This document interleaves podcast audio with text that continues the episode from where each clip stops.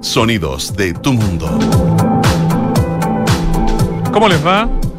Muy buenas tardes, 2 con 4 minutos, estamos en vivo y en directo, Santiago Adicto, día viernes 21 de abril, uno de esos días perfectos si uno tiene la posibilidad para caminar, porque no hace calor y tampoco hace demasiado frío, el día está lindo, a pesar de que amaneció medio nubladito, así que si tienen la oportunidad de salir y caminar, donde sea, vaya a caminar. Ahora, si quiere panorama, aquí les vamos a dar algunos.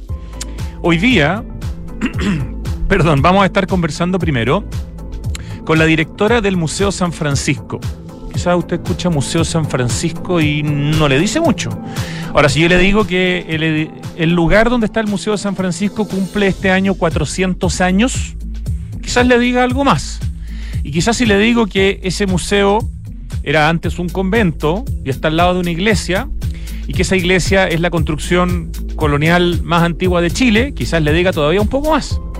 Y si además le digo que esta mañana hubo un punto de prensa muy cerquita de ahí, de dos diputados junto al gobernador regional para un proyecto de ley que castigue el rayado, la vandalización, el tagueo, o como algunos dicen, el grafiteo, aunque a mí no me gusta usar esa palabra porque también existe el graffiti como concepto de arte, pero un proyecto de ley para que la vandalización no solamente esté sujeta a monumentos nacionales, no solamente esté sujeta a multas, sino que también a presidio, creo que grado menor. Bueno, estamos hablando evidentemente de la iglesia San Francisco y del museo que está ahí al lado, en el convento, que es un lugar realmente extraordinario. Y yo creo, tanto la iglesia por dentro como el museo, antes conocido como el Museo Colonial, pero ahora se llama Museo San Francisco, eh, un lugar que es un tremendo panorama. Además, lo pueden visitar esta tarde y también mañana sábado. Entonces, ese va a ser nuestra primera entrevista panorama. De alguna manera tomándonos de las circunstancias complejas del momento de que la fachada de la iglesia de San Francisco se está cierto limpiando como parte de este proyecto del gobierno regional y esta semana supimos de la vandalización y más encima una de las personas que lo vandalizaron era este profesor que ya había estado preso por el tema de romper los torniquetes. Bueno, la parte buena de esa historia terrible es que esto le dio mucha publicidad y le ha dado mucho ruido a la iglesia de San Francisco. Entonces nos parece que queremos agarrarnos de esa ola eh, conversar con su directora Carolina Vergara, que es arquitecta, especializada en patrimonio, y conocer un poco más lo que hay adentro, porque de verdad es alucinante. Una sola joyita. Dentro del Museo San Francisco, que ya es un museo increíble por el arte colonial que tiene eh, y por el lugar en mismo, hay un mini museo o una sala dedicada a Gabriela Mistral. ¿Por qué dirán ustedes? Bueno, ya lo sabrán. De hecho, ellos tienen, guardada, por supuesto, y lo que te muestran es una copia, ellos son los que tienen la medalla que le entregaron a Gabriela Mistral cuando se ganó el Nobel. Ellos son los que tienen el diploma que le entregaron a Gabriela Mistral cuando se ganó el Nobel. ¿Por qué? Ya lo sabremos también. Y nuestro segundo panorama y nuestra segunda entrevista es una conversación con Germán Aguirre de Extraordinario Circo, el único circo estable que tenemos en Santiago y en Chile, y por lo que entiendo, el único circo estable de Latinoamérica. Es decir, este es un circo que funciona todo el año, en una carpa que está instalada en Ciudad Empresarial todo el año, de extraordinario nivel.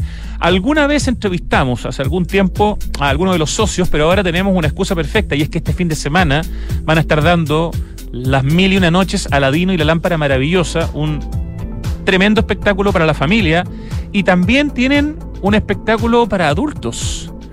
Circus and Bar.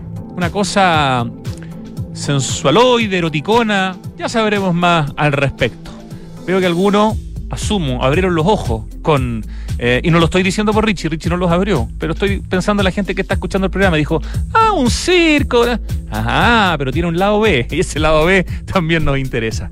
Ya, y para mm, eh, partir, digamos, antes de la música, un dato para uno más, ¿no? Para este fin de semana, este cine entrevista, ya lo entrevistaremos porque nos encanta conversar con él. Esta semana, para los que escuchan el programa diariamente o, les gusta el programa, tuvimos una entrevista inolvidable a Claudio Di Girolamo y a Francesco Di Girolamo, su hijo. Y Claudio Di Girolamo dijo que había dos hombres que para, él, no me acuerdo cuál fue el concepto que usó, pero eran como una especie de almas gemelas, de, dos hombres que para él eran fundamentales en su vida. Uno era el maravilloso hombre y escultor Francisco Casitúa y otro era el extraordinario Pancho Ditborn. Pancho Ditborn es el creador del Museo Taller Y el Museo Taller es un lugar extraordinario en el barrio Yungay. Partió en la calle Roth, más cerca del Metro Santa Lucía, y hace algunos años se cambiaron a una casa mucho más grande, maravillosa, en el barrio Yungay, frente a la peluquería francesa. O sea, es imposible perderse.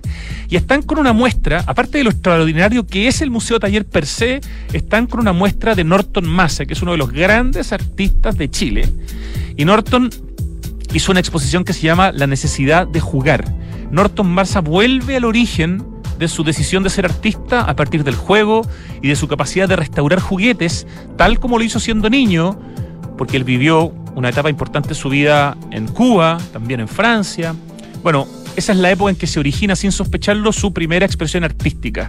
Y este justamente es el sentido de esta muestra, porque em, Norton restauró con piezas de madera juguetes rotos y en desuso, dejándolos incluso funcionales como eran en su matriz original estos eran realmente juguetes de la infancia de algunas personas y eso es muy emocionante, comenta Norton Massa. Esto lo estoy leyendo en la página web museotaller.cl.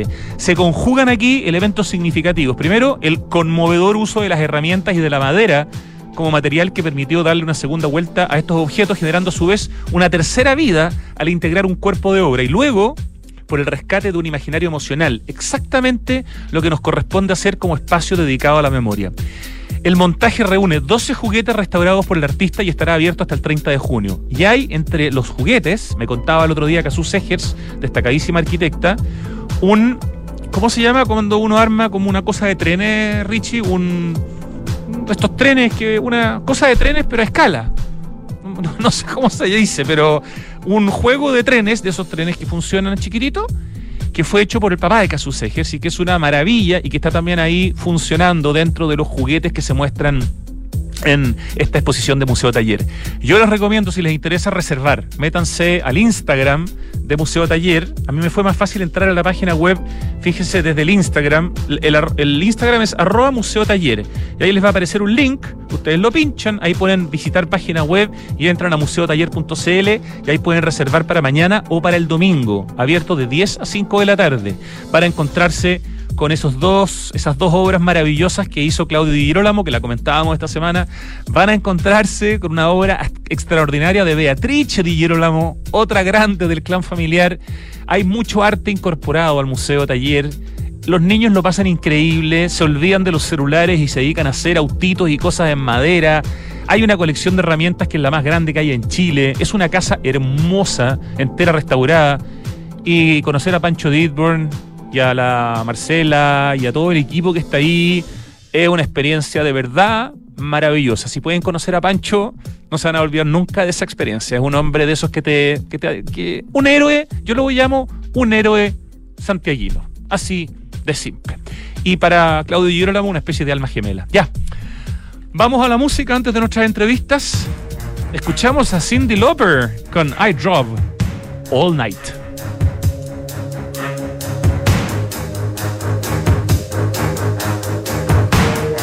To escape. The city was sticky and cruel. Maybe I should have called you first, but I was dying to get to you.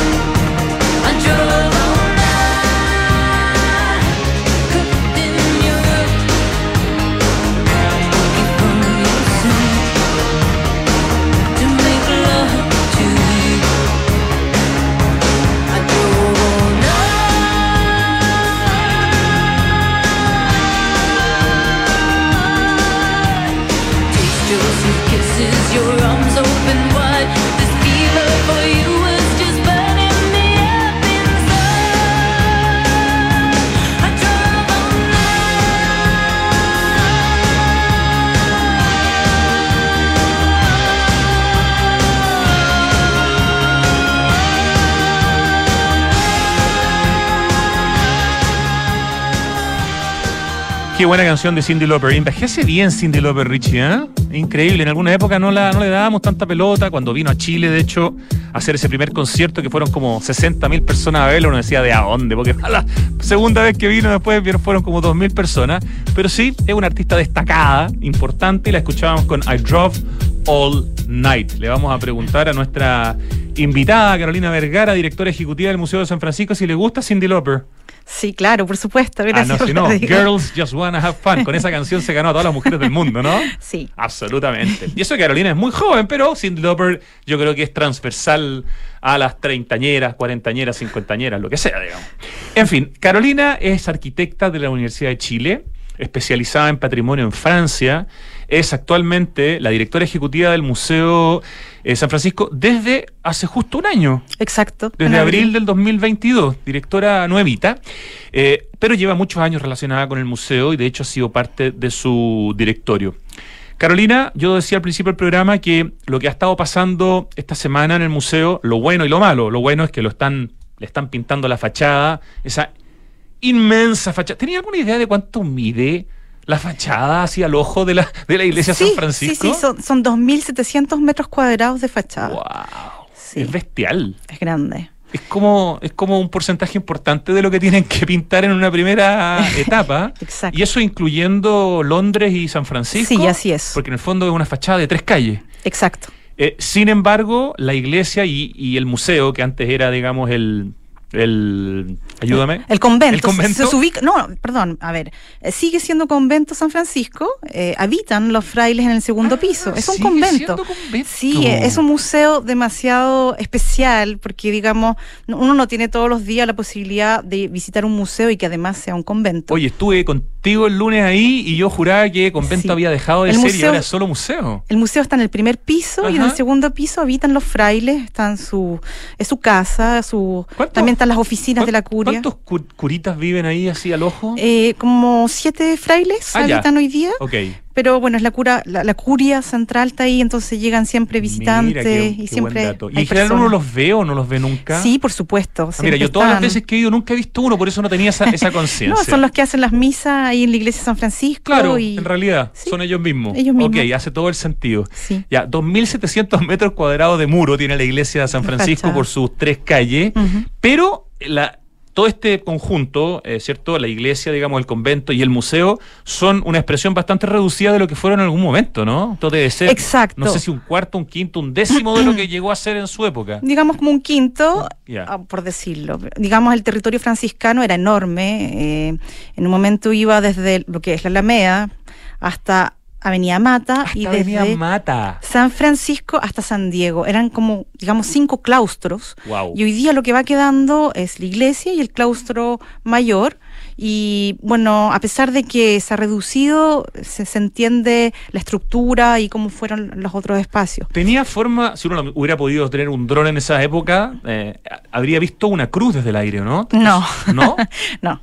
Ah, algo así había leído, pero entonces entendí mal. No, no, Ya. no, no. Cuando, no sé si conversamos que la iglesia, cuando se inicia la construcción de la iglesia, eso tenía forma de cruz latina y después con el tiempo se van ampliando y, y se, se, se- se hace una, se- el conjunto hoy día es un- un- se agranda, pero Perfecto. inicialmente era una forma de cruz.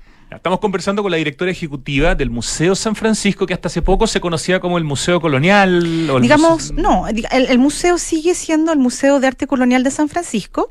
Lo que pasa es que eh, lo, también la gente lo conoce como Museo San Francisco.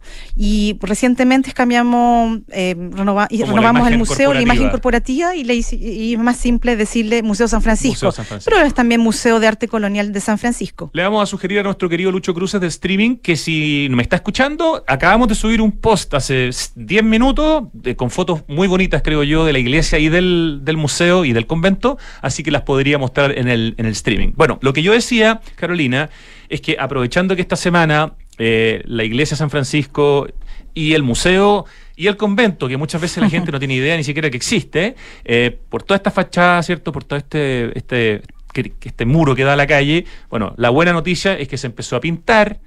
Eh, la mala noticia es que fue vandalizada, pero lo importante es que eso se está limpiando y por lo tanto ha habido harto ruido esta semana con, eh, con la fachada, en el fondo, ¿no Sí. ¿cierto? Con el muro. Y eso es- yo lo veo, y esa era la idea cuando conversé contigo el lunes, de aprovecharlo como una oportunidad, ya que está tan noticioso, de que la gente sepa lo que hay adentro. Porque Ah, en la medida que uno entra ahí, se vuelve loco y cómo el día jamás se le ocurriría volver a rayar si conociera realmente lo que hay adentro en términos patrimoniales y ni siquiera estamos hablando de la religión acá. Sí. Estamos hablando de arte y de cultura y de arquitectura. Sí, la verdad es que suena raro, pero estamos, entre comillas, también un poco contentos de este rayado porque justamente trajo prensa y da a conocer este lugar. Esta es la edificación, el conjunto patrimonial más antiguo de Santiago y eh, el museo tiene una colección de arte virreinal importantísima.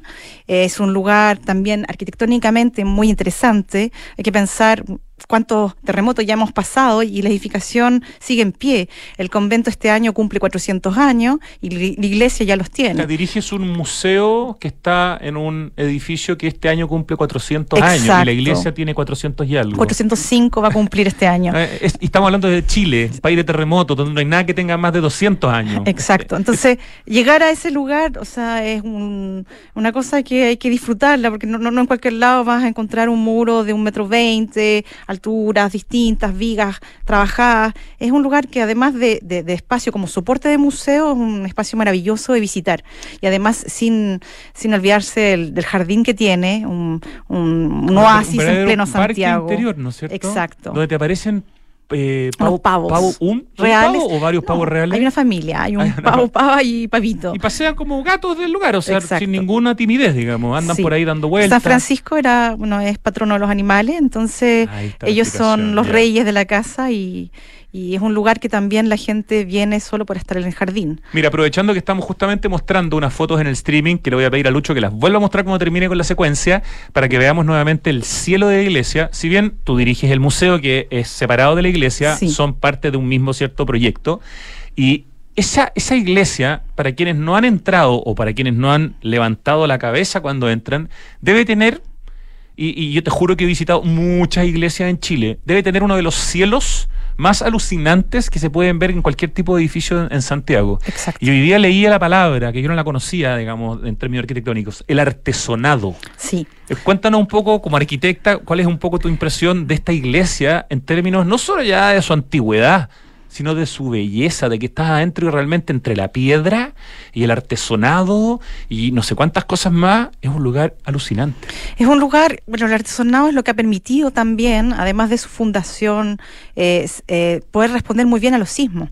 Eh, y además es una belleza de, de arte que viene de países árabes. Sí, es estilo mudéjar, ¿no es eh, cierto? Exacto. Sí. Y, y eso es lo que tiene bonito también la iglesia, es una, vamos a encontrar una serie de estilos, o sea, incluso la fachada, la última fue eh, refaccionada por Toesca, de estilo republicano, tenemos el estilo Es mudéjar. decir, como uno de los arquitectos que han pasado por la iglesia Sí. es Toesca. Está- Sí, está otra capa de- de maravilla patrimonial. Exacto, está Fermín Mibaceta, también en la torre, es la cuarta torre que ha tenido la iglesia. Y, Fermín, Fermín fue el primer arquitecto titulado en Chile. Entonces también a los amantes de la arquitectura también uno puede encontrar un lugar súper interesante y de conocer. Absolutamente. Y- y, bueno, esto, la construcción, si no me equivoco, corrígeme la fecha, de esta iglesia comienza en 1615. Mil, digamos, en 1618 eh, se consagra la iglesia. O sea, ya está construida. Ya está construida, se demoró más de 50 años en ser construida.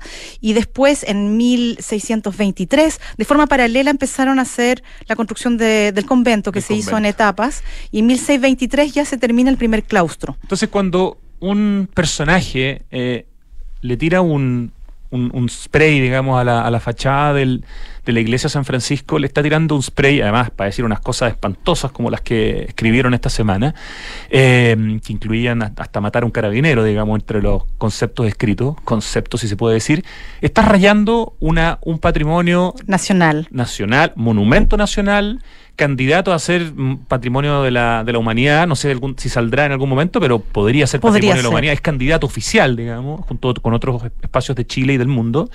Eh, está rayando un, un- un edificio que tiene más de cuatro siglos y que por dentro de verdad, independiente de tu credo, tú entras ahí y te dan ganas de quedarte adentro meditando, mirando, sacando fotos.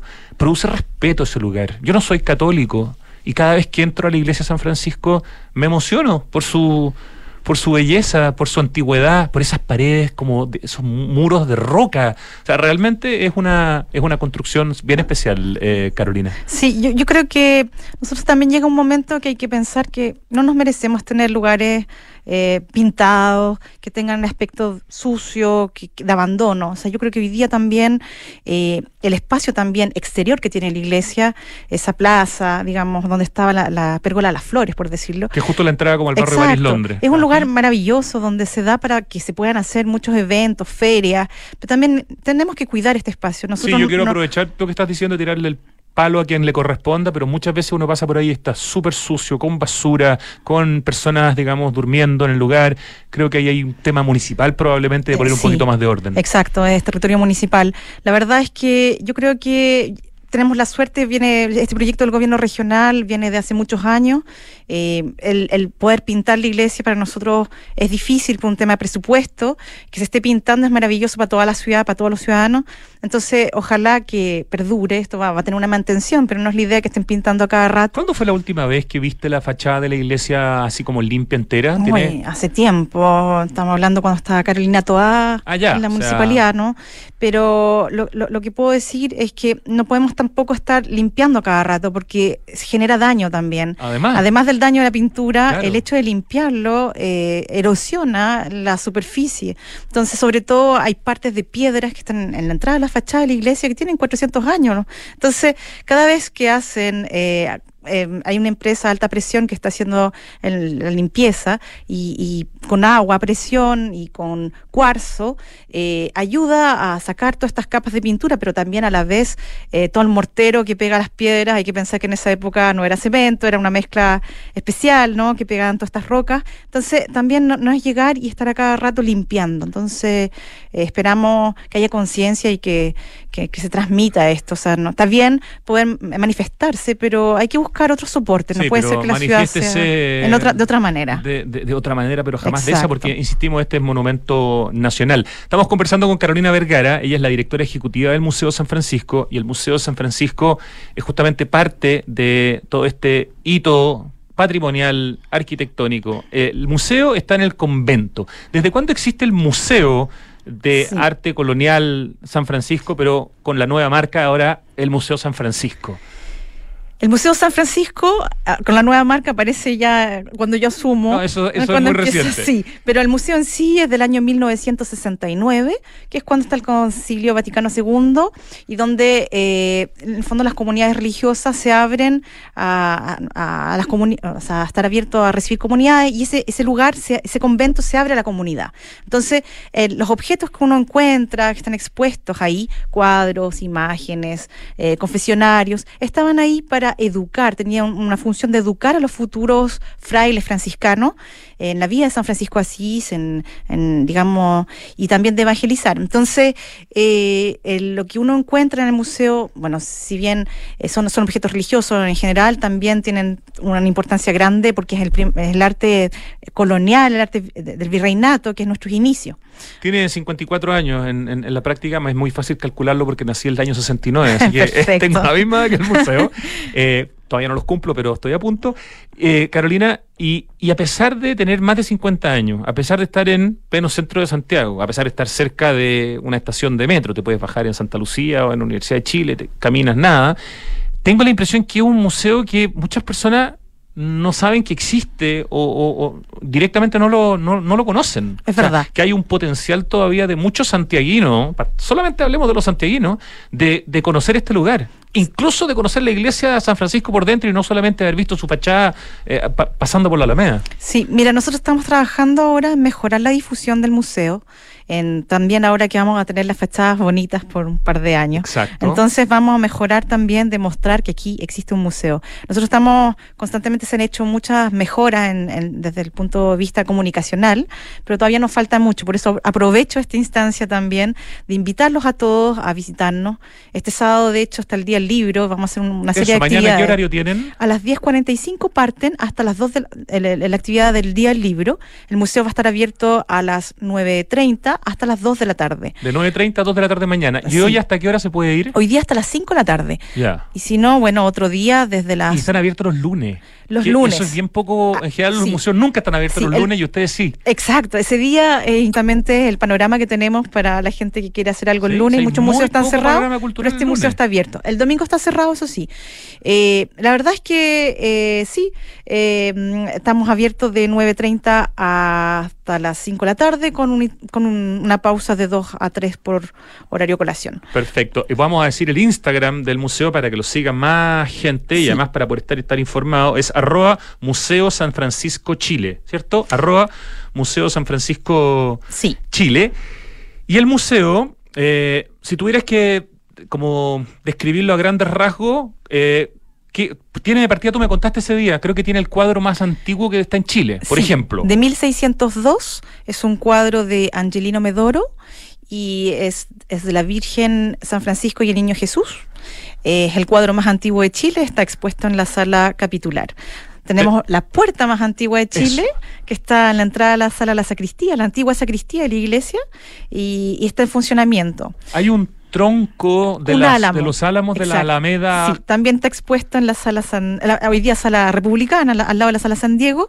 Ese es, es- es- es- es algo que todavía, bueno, nos falta ponerlo más en valor, pero digamos, eh, ese álamo, que es extraño encontrarse con un pedazo de tronco en la mitad de la sala, es de los primeros álamos eh, que estaban acá en Santiago. Algunos dicen que es el hijo de uno de los álamos, pero en el fondo lo importante es contar que cuando eh, se hizo el paseo de la Alameda de las Delicias, se llamaba Alameda de las Delicias justamente porque eh, por la sombra de los álamos y por cursos de aguas que, que- que existían en ese paseo y y esos álamos fueron traídos desde Mendoza de- por un fraile franciscano, Ah. el fraile Guzmán, y fue una idea de O'Higgins. Y ahora está, está una chica investigando también de ver si fue un diseño, el primer, el, primer paseo fue un diseño franciscano o fue mano de O'Higgins. Así que estamos Hay en una- eso. de hecho, hay una, hay una tesis que está investigando eso. ¿no es Exacto? Carolina Quilodrán.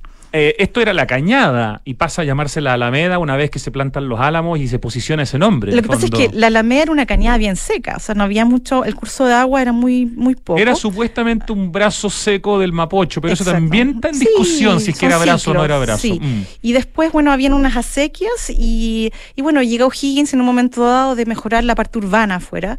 Y, mm, y ahí es donde la historia dice que fue el franciscano, dice, yo voy a traer una cantidad de álamos, me parece que son como 20 que trae desde Mendoza, y los plantan y ahí surge el primer paseo frente, digamos, en la MEA hoy día. Estamos conversando con la directora ejecutiva del Museo San Francisco, maravilloso museo en uno de los lugares más importantes en términos patrimoniales de Santiago y de Chile, eh, Carolina Vergara. Una cosa que sorprende, la primera vez que yo fui, de repente veo una sala, afuera dice Gabriela Mistral, entro, veo la me- una medalla de oro, veo un diploma, veo unas esculturas de Gabriela Mistral. Sí. ¿Qué hace Gabriela Mistral en el Museo San Francisco? Mira, Gabriela era una mujer extraordinaria. La verdad es que pasó por varias etapas religiosas eh, y la última etapa de su vida decide ser franciscana. Y eh, ella recibe el premio Nobel y decide entregárselo a los franciscanos y, mm, y- y está expuesto hoy día en, en una sala del museo dedicada a ella. Entonces eh, es importante porque mucha gente no sabe, uno siempre habla del premio Nobel, pero no sabe lo que es. Hoy día está expuesto, es el diploma y la medalla. Es una réplica, pero digamos, Sí, claro, la sale la original, la tenemos guardada. 14 llaves. Pero se, se, se expone una vez al año, siempre que tengamos Se expone el diploma. el diploma y la medalla Ah, y la se medalla muestra. también. Sí, el año pasado la mostramos el día 10 de diciembre, que es el día donde ella recibe el premio, y este año vamos a tratar de hacerlo de nuevo. Necesitamos la ayuda también de PDI para tener un poco de seguridad de este tremendo tesoro que tenemos. Y, y bueno, de todas maneras. Se hacen muchas actividades en torno a ella, lecturas mistralianas, eh, mucha gente hace eh, talleres en torno a, a la figura de Gabriela Mistral. Eh, actualmente nosotros también tenemos un, un proyecto que está mm, en la cárcel de, de, las mujeres de- del penal. Eh, ay, se me olvidó. De, En, pero, al- en alguna cárcel pero están haciendo también un, claro, un taller de literatura, de San Joaquín, perdón. Perfecto. Penal San Joaquín. Sí, y entonces, bueno, los amantes de Gabriela Mistral pueden venir a visitarnos también y tenemos hartas cosas que mostrar. Hasta el broche también cuando recibe el premio. Eso te iba a preguntar, ¿qué, más, qué otras cosas hay? Los una sala chiquitita, pero, pero sí, contundente. hay una Biblia firmada por ella, hay una carta también manuscrita por ella.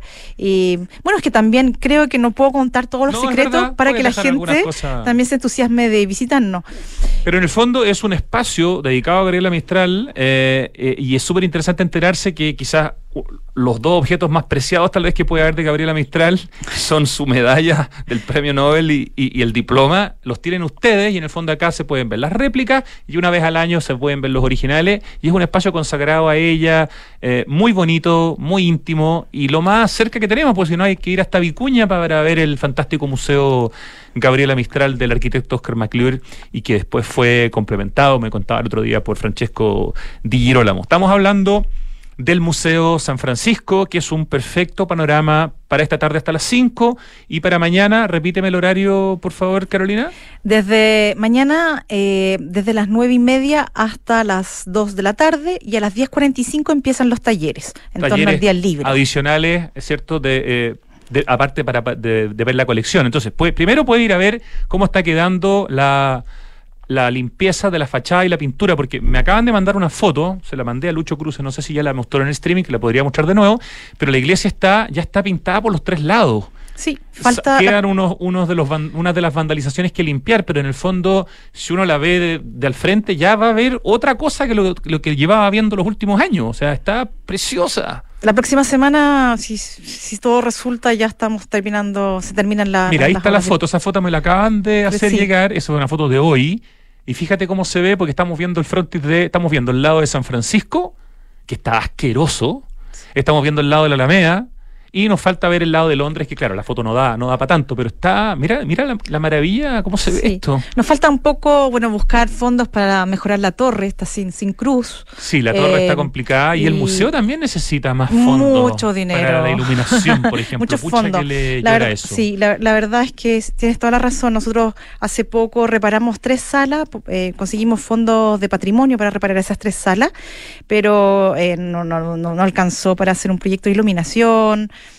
Así que invito a, a todos los que quieren hacer una donación al museo, bienvenidos, porque la verdad es, es que relativamente fácil para un privado o por una empresa poder hacerle una donación, no Sí. sé, a través de ley de donaciones culturales, por Sí, ejemplo. tenemos ley de donaciones y también ahora ya sacamos eh, la posibilidad también por la ley 20.440, si no me equivoco el número, que es también eh, de los impuestos, las empresas pueden deducir y dedicar un- una parte a, los, a, a la, a la parte cultural. Exacto. Es como la ley de donaciones, pero un, un- un sistema más simplificado. Así que estamos súper disponibles a que nos se comuniquen con nosotros y que nos puedan ayudar. ¿De quién depende financieramente hoy día el Museo San Francisco? Una parte, el, valor de la entrada, que es, me acuerdo, dos mil pesos, ¿no es cierto? Sí, 2.000 adultos, 1.000 estudiantes, 1.000 tercera edad y, turistas no residentes, 3.000 pesos.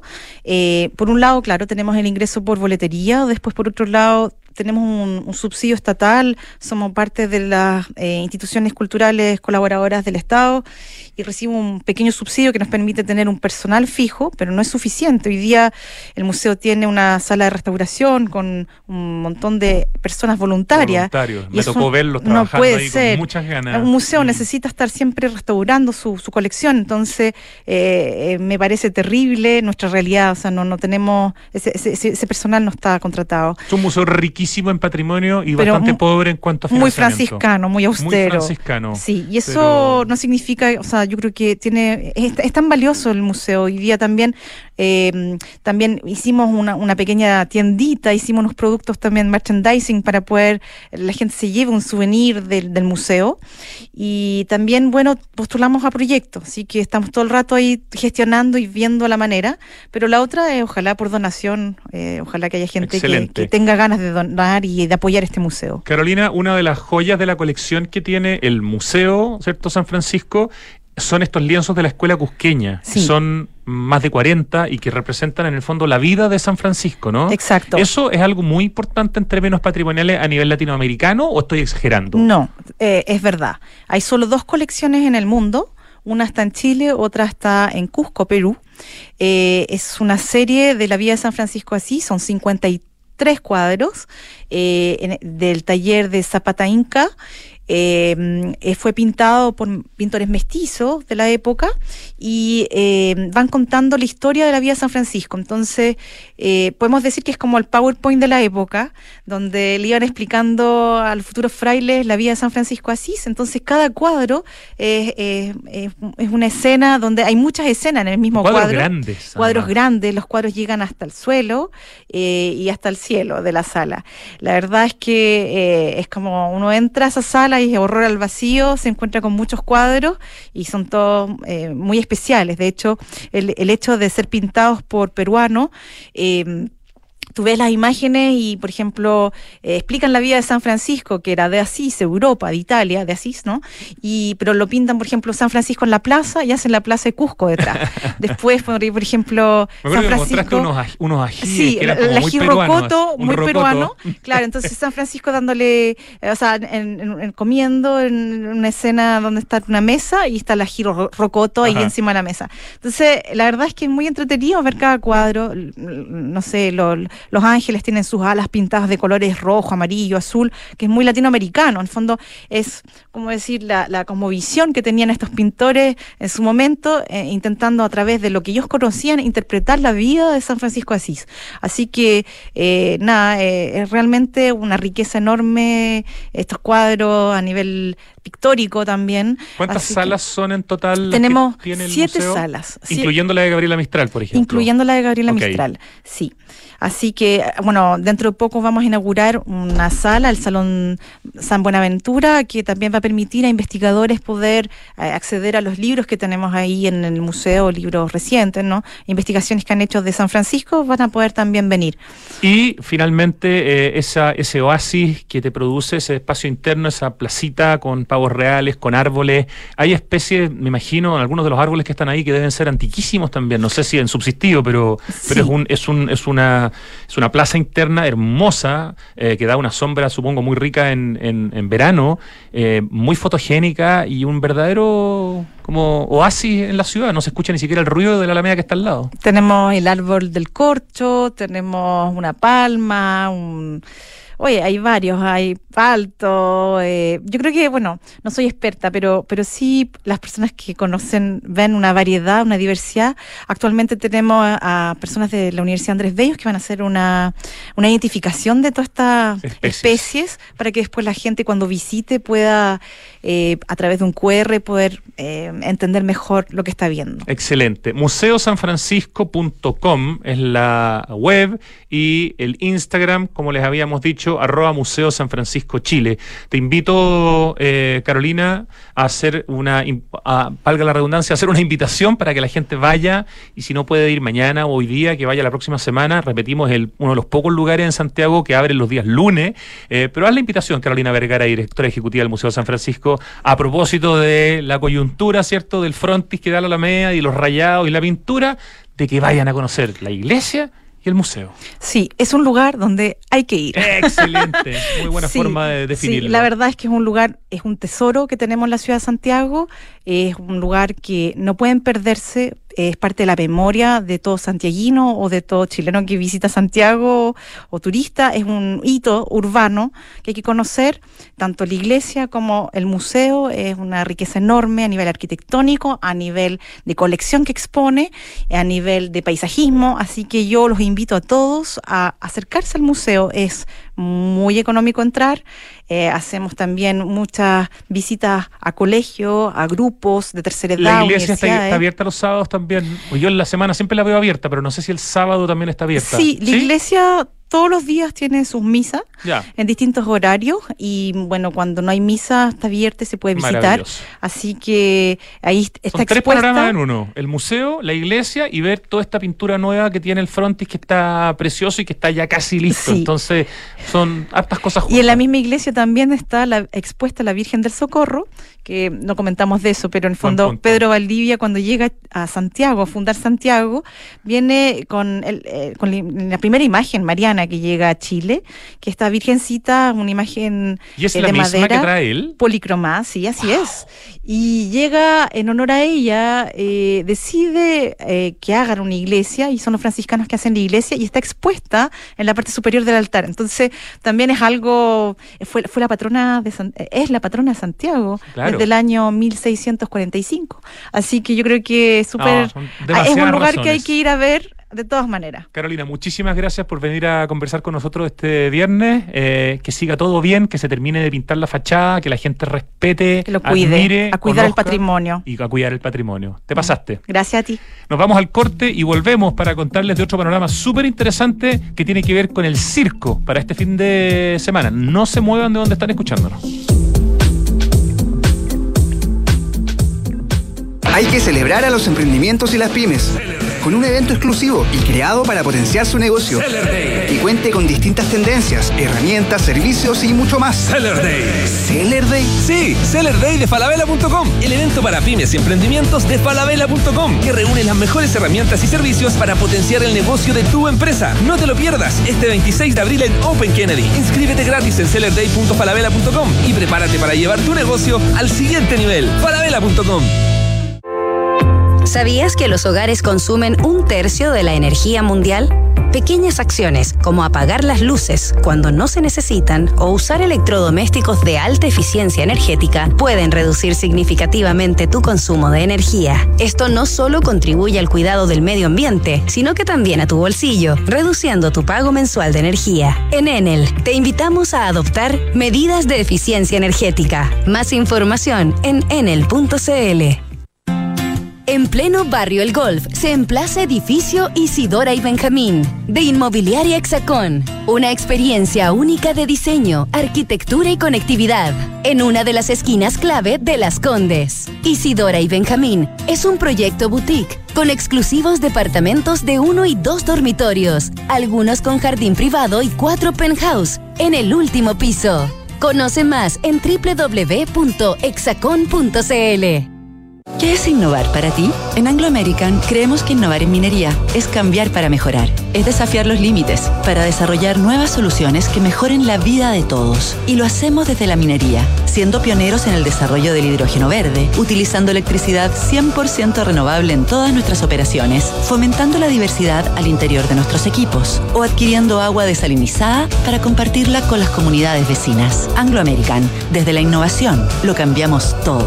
Conoce más en chile.angloamerican.com. En Banco de Chile somos orgullosos auspiciadores de los Cóndores, nuestra selección nacional de rugby. Y ahora que volarán a Francia, hay algunas cosas que tenemos que aprender. El Scrum, por ejemplo, es ese momento donde todo el equipo empuja, presiona y avanza para poder lograr su objetivo. Y en Banco de Chile los acompañaremos en su vuelo a Francia como auspiciadores de la Federación Chilena de Rugby. Porque en estos 130 años seguimos comprometidos con el deporte nacional. Banco de Chile, el Banco de los Cóndores. Hola, mi amor. Hola, hola, ¿cómo estás? Bien, o sea, más o menos. Acabo de colgar con el taller y el auto lo tienen la otra semana. Chuta, ¿y qué vamos a hacer para el turno del colegio mañana? ¡El turno! Tranquila, manéjate con Quinto. ¿Quinto? Sí, Quinto, una app donde eliges el Toyota híbrido que quieras y lo usas por el tiempo que necesitas. En tu caso, una RAM 4, para que te quepan todos los niños. Grande Quinto. Descubre nuestros nuevos puntos de retiro y conoce todos nuestros modelos híbridos descargando la app Quinto Share. Quinto. Papá, en las noticias dicen que este año hubo más lluvia y nieve que otros años. Sí, Benjita, pero aún tenemos sequía. Papá, ¿por qué se ha llovido más? Sí, Catita, es verdad, ha llovido más, pero no es suficiente. Estas lluvias no van a solucionar más de una década de sequía. Por eso no podemos relajarnos si queremos seguir teniendo agua, así de simple. Entonces, papá, ¿qué hay que hacer? Por ejemplo, demorarse menos en la ducha. Fácil. Sí, sí, el Benja se demora un montón. Hoy más que nunca, cuidemos el agua. Cada gota cuenta. Te lo recuerda Aguas Andinas.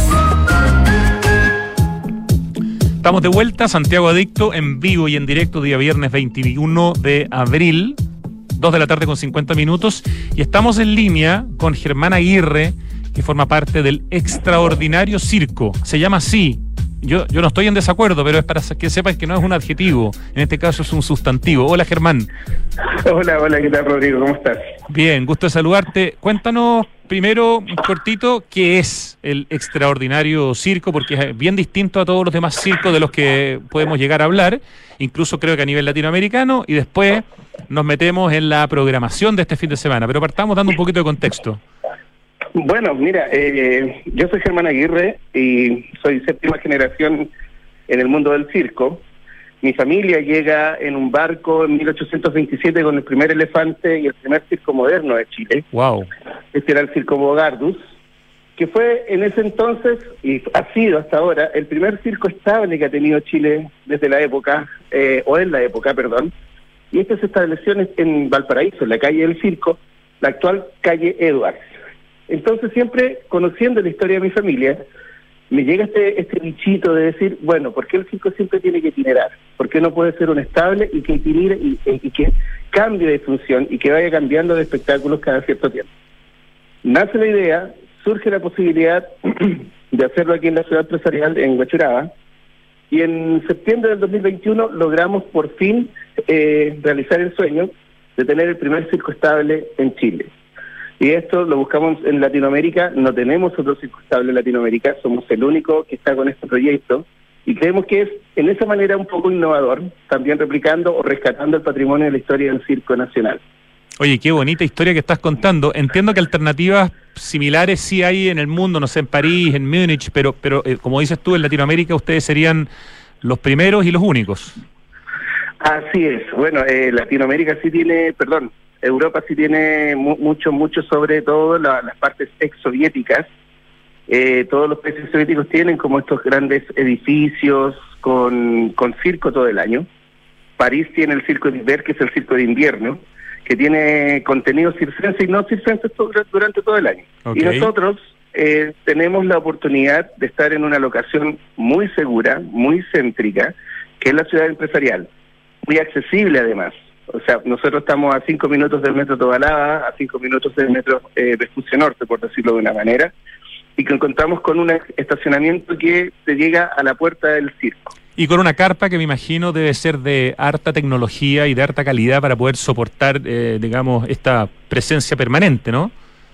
Así es. Bueno, la carpa fue importada desde Europa, es una carpa eh, con tela Ferrari 702, muy técnica la, la explicación, pero esta carpa alberga muchas, muchos espectáculos que ha albergado desde el 2021 espectáculos hasta ahora, como Peter Pan, el libro de la selva, Tarzan y Jane, el circo de extraordinario circo primavera, extraordinario circo Halloween, extraordinario circo de Navidad. En este momento, en esta ocasión, Eso. tenemos el, el extraordinario circo de Aladino y la lámpara mágica. Entonces, to- todos estos espectáculos son temáticos realizados con diferentes eh, disciplinas de las artes escénicas, ya sea el teatro, la- el canto en vivo, la música en vivo, el baile y sobre todo la acrobacia circense que la mezclamos con todas estas artes escénicas que nos dan un distintivo dis- eh, diferente. Sí, para, No, para, no. para que se entienda lo que ustedes proponen en términos de conceptuales, es más parecido, dime si estoy lo correcto, a un Cirque du Soleil que al circo del Tony Caluga, por, por decirlo, digamos, de manera así como muy simple.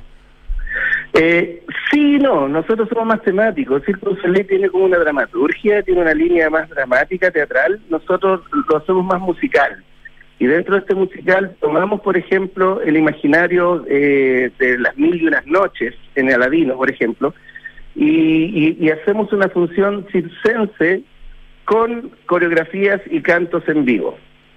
Es Ya, decir, ¿cuál? nuestros Da- acróbatas es temático, o sea, no, no, es, no, es, no es tan Soleil, no es tan contemporáneo, porque es más familiar, es, es más para para eh, toda la familia, o sea, no, no, no, no nos dedicamos, no tenemos un target directo como Circo Soleil. que Claro, Circo Soleil es más 15 años. hacia el adulto de alguna manera, ¿no? Independiente que el niño también lo pueda disfrutar. Ya, y lo de ustedes es súper transversal en términos de edades, o sea, va un- una mamá y un papá, eh, o una mamá con una mamá, o un papá con un papá, por favor, para que entiendan que este es un programa inclusivo, o una mamá sola, o un papá solo, o lo que sea, y, y acompañado de su cachorro, y, y- y lo van a disfrutar por igual. y lo disfrutan por igual. O sea, los papás no se, no se aburren porque ven la acrobacia y la maravilla del circo, eh, ven los virtuosos que son nuestros bailarines y todas sus coreografías, y los niños están con el imaginario incluso de Disney dentro de nuestro espectáculo. Son nuestros propios actores, nuestros propios artistas que se disfrazan en este imaginario. ¿Cuánto dura la función de Aladino y la lámpara maravillosa? ¿Y cuántas funciones hay este fin de semana, eh, Germán Aguirre, del extraordinario circo que está en Avenida del Circo. Parque 4951 en Huechuraba, en Ciudad Empresarial? Así es, aquí estaremos siempre, así Dios lo permita, y nuestro público que nos ha acogido, más de 300.000 personas nos han visto ya desde el septiembre del, del 2021. Felicitaciones. Muchas gracias. El, bueno, quedas invitado, Rodrigo, y queremos invitar a todos los auditores que están escuchando ahora. Vamos a regalar entradas a través de tu programa. Mejor Este hagámoslo a y través, domingo. a través de, del- de la cuenta de Instagram, pero de, de alguna manera la gente que mencione el programa, ustedes vean la mecánica, porque no me puedo comprometer a algo por razones, por razones prácticas. Exacto. Pero se agradece. A, a través del, del Instagram. Ok. Sábado y domingo a las 4 de la tarde, única función, sábado y Ah. domingo a las 4 de la tarde, y las entradas las pueden comprar a través de Ticket Plus. ¿Cuánto dura la función? Una hora, 15 minutos y no tiene intermedios. Es un- de una pura tira nomás. Fantástico, fácil estacionar, se puede comprar por Ticket Plus, dura una hora y cuarto, Aladino y la lámpara maravillosa. Y cortito, pero también ustedes tienen una modalidad de adultos, el Circus and Bar, para mayores de 18 años. ¿Eso cuándo Ah. es eh, y de qué se trata, por favor? Mira, nosotros viajamos todos los diciembre, enero y febrero, que son las, las grandes temporadas invernales de los espectáculos dinner show europeos, y nos vimos la necesidad de que teníamos que tener un dinner show en Chile. No se había visto hace mucho tiempo desde el eh, vodevil, desde el tiempo de los, del cabaret y del burlesque. Esto en los años no, eh, 50, 60, 70. Hoy retomamos esa, ese formato, lo queremos traer nuevamente a Chile y hemos creado Circus Ambar. Es un espectáculo circense que tiene una línea dramática muy bonita, con música en vivo, con coreografías y acrobacias, pero además puede disfrutar el show de magia de Gerardo Hoffman con un cóctel en la mano. Ya, y Eh, esto de eh, la eh, sensualidad, ¿qué significa? Sí, que para, de explicarlo. Claro, dentro de la historia, el dueño del bar está enamorado de la trapecista y la trapecista le da un, un- un toque de sensualidad al espectáculo. También lo hacen las chicas del Aquadance. Eh, eh, entonces le da un toque romanticis, de, de romanticismo que lo acompañamos con un poquito del cabaret, del burlesque, con, con chicas muy guapas creando atmósfera sensual. Hay piel, pero no hay desnudos, por decirlo de una manera. Así es, tal cual. Ya, y eso No está, eso está funcionando. Por ejemplo, este fin de semana hay función. No, eso lo tenemos para el 28 y 29 de abril, Ah. 5 y 6 de mayo. Esas dos fechas, 28 y 29 de abril y 5 y 6 de mayo. Y 5 y 6 de mayo, Bar, perdón. Perfecto, clarísimo. Ese es el Circus and Bar. Y este fin de semana específicamente nos dijiste sábado y domingo, ¿no es cierto? A las 4 de la tarde con Aladino y la lámpara maravillosa. Aladino y la lámpara maravillosa. Las entradas entonces se compran por Ticket Plus. Ticket Plus. .cl, así es. Excelente. Y también nos pueden visitar en la página del circo, en el extraordinario circo.cl, donde van a tener toda la cartelera que ya tenemos preparada este semestre y el próximo semestre donde vienen muchas sorpresas, sobre todo en vacaciones de invierno, con Alicia en el Circo de las Maravillas. Maravilloso. Fan- eh, felicitaciones, Germán. Qué lindo además que estés rescatando la historia tan extraordinaria de tu familia junto a tus socios en el extraordinario circo en Ciudad Empresarial, Avenida del Parque 4951, Huechuraba. Germán, te mandamos un abrazo. Muchísimas gracias Muchas por este contacto. Igualmente, muchas gracias. Bienvenidos. Un abrazo. Ven que hay mucho panorama para este fin de semana y ahora se viene el acertijo musical. Ese es panorama para este programa, porque pucha que nos gusta y también que nos desafía. Oye, y a propósito de panoramas, esta capital no duerme. Música y shows en vivo, DJs, restaurantes y ahora una masterclass junto a los secos de Bar Academy. Si te gusta la coctelería, este concurso es para ti. Tienes que seguir las redes sociales de Open Plaza, que es arroba openplaza-cl, y mencionar con quién quieres volver a hacer salud y por qué. Menciónalo y ya estarás participando. Santiago Open Gourmet, SOG, capital de los sabores exclusivo en Open Kennedy. Restaurantes deliciosos, mercado para comprar la comida que se come en los restaurantes. De verdad, un lugar que tienen que conocer en el cuarto piso de Open Kennedy. Smart Invest de Inmobiliaria Hexacón es lo mejor que le podría pasar a tus ahorros, ya que te permite invertir con múltiples beneficios en departamentos con gran plusvalía. Eso es característico de Hexacón. Eligen muy bien los proyectos, les importa el barrio, les importa vincularse con la ciudadanía. Por eso nos encanta tener a Hexacón en Santiago Adicto. Compra flexible y con descuento financiero en www.hexacon.cl con 2X. Una muy buena noticia. Quinto Share. Esta aplicación, esta app, en la que puedes elegir el Toyota que quieras para usarlo por el tiempo que necesites. Descubre los puntos de retiro, por ejemplo, o los modelos híbridos que tiene esta aplicación descargando Quinto Share, quinto con K. En Enel buscan cuidarnos y mantener nuestro suministro continuo. Por eso, si sabes de hurto de cables que haya generado corte de electricidad en tu barrio, lo puedes denunciar de manera anónima al 600-696-0000. Ayúdanos a evitar esta práctica ilegal y a mantenernos seguros. Enel está en Santiago Adicto. Oye, nuestra selección nacional de rugby, los Cóndores, tienen una fuerza que les permite llegar a lo más alto. Y en Banco de Chile los están acompañando en su vuelo a Francia como orgullosos auspiciadores de la Federación Chilena de Rugby. De hecho, si uno escucha las frases de radio, los comerciales del Banco de Chile sobre este tema en la radio, Dona, te van enseñando también como el vocabulario del rugby. Hace un ratito, antes de partir al programa, estaban hablando acerca del Scrum. Entonces, además, aprendemos un poco de la cultura de ese gran deporte que es el rugby. Felicitaciones, Banco de Chile, por apoyar a los cóndores. ¿Quieres vender en falabella.com con un 50% de descuento en comisión por tres meses? Entonces tienes que registrarte en sellerday.falabella.com. No te pierdas la oportunidad de potenciar tu negocio. Ya lo sabes, sellerday.falabella.com. ¿Tuvimos algo de lluvia en Santiago y un poquito de nieve el año pasado? Sí, pero no sirvió, la verdad, de nada. Es una realidad que no soluciona más de una década de sequía extrema. La crisis hídrica continúa en la región metropolitana. No nos podemos relajar. Para seguir teniendo agua hay que cuidarla hoy más que nunca. Cada gota cuenta. ¿Te lo recuerda? Aguas Andinas. Ricardo, necesito ayuda con el acertijo musical. Banda solista. Es un hombre. Oh, es un hombre. Me pasé del 1 al 1,1. Nombre y apellido. ¿Me dan las iniciales? MP, así como Michael Porter, ya, por decir cualquier cosa. Ok. Em, ¿Me das la segunda letra del nombre? O sea, iba bien con lo de Michael. Ya. ¿Me das la segunda letra del apellido? Mike. ¿Me das la tercera letra del apellido? Ah, ya, E, E-N me dijo. Me ha dicho hasta ahora M-I en el nombre y P-E-N en el apellido. ¿Cómo Mike Penn? No, no sé. Michael Penn. Ah, el hermano de Sean Penn. Oh, se me había olvidado completamente este personaje. Ya, ¿y la canción cuántas palabras tiene? Ya, no, me rindo. Hoy día me voy con un rojo. No Myths, sin mitos. No Myths de Michael Penn. Peludo, ¿ah? Después de una semana con muy buenas notas, hoy día me voy con qué nota, Ricardo? Un 2. Qué manera de terminar mal la semana. Bueno, así es la vida, el acertijo musical es de verdad. Ninguna ayuda más que las letras que me va diciendo Richie. Ya, que tengan un gran fin de semana. 3 de la tarde con 4 minutos. Gracias a todo el equipo que hace posible este programa. Gracias Richie querido. Ahora llega Tardes Duna.